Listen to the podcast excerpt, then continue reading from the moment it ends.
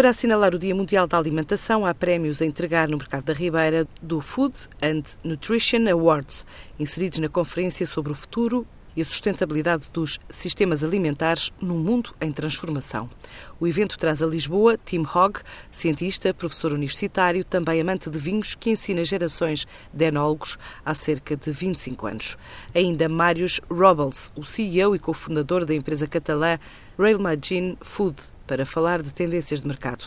No Estoril é mais um dia da conferência do Women Economic Forum, organizada pela All Ladies League, a maior organização internacional, criada em 2011 com mais de 70 mil membros em 150 países, que está a debater o tema da paridade de género, mas não só.